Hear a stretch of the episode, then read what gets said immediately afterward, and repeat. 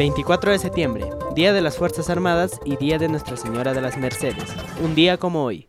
En el año 1876 nace en los barrios altos en Lima Óscar Molina Peña, autor del vals Idolatría, que se lo dedicó a su esposa Juana Rosa Pardo.